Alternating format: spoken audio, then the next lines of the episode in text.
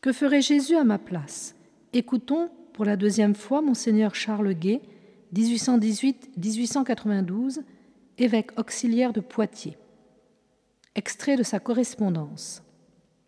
Contempler Jésus le Maître incomparable, c'est un modèle achevé, mais qui joint tant d'amour à ses autres perfections que, loin de décourager, il attire.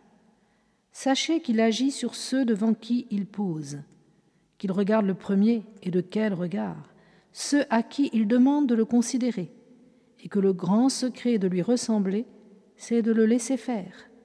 Il ne cesse d'opérer, nous dit-il, et comme on le sent bien lorsqu'on s'abandonne. Que notre Seigneur entre dans votre vie comme votre confident, votre ami, votre modèle.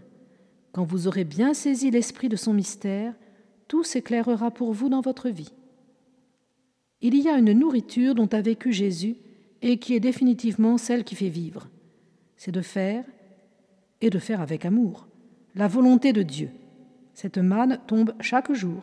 Ce festin reste dressé à toute heure. Mangez cette manne et asseyez-vous à ce festin. Agissez en vue de Dieu, en dépendance de son esprit, avec calme. Apaisez cette activité naturelle qui trouble et suspendez l'action un moment quand vous vous apercevez qu'une passion, si petite qu'elle soit, la fait faire. Agissez divinement comme Jésus-Christ. Plus vous disparaîtrez vous-même, plus Dieu se montrera.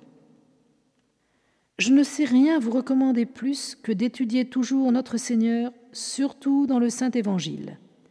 L'oraison vous en donnera la clé. Entrez dans ses mystères et, par exemple, dans celui de ses rapports intimes avec son Père. C'est un foyer d'où jaillissent d'incomparables splendeurs. Trop souvent, en pensant à notre Seigneur, les chrétiens semblent faire abstraction de son âme. On pense plus ou moins vaguement à sa divinité, on regarde volontiers son corps, sa vie sensible, mais pour son âme, on s'en occupe peu. Là est pourtant la grande vie de notre Seigneur. Là est pour nous le grand livre, le grand modèle. Car d'imiter la vie divine prise en elle-même, nous ne le pouvons pas, sinon d'une manière indirecte, éloignée, imparfaite.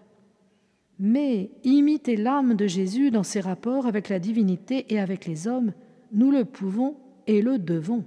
Le spectacle en est d'ailleurs si plein d'attrait qu'on se laisse aisément conduire à réaliser en soi ce qu'on y admire.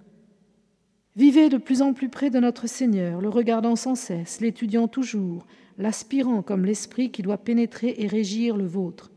Priez beaucoup, surtout mentalement. Puis, tâchez de faire toutes choses, même les moindres, comme vous pensez que Jésus les aurait faites lui-même.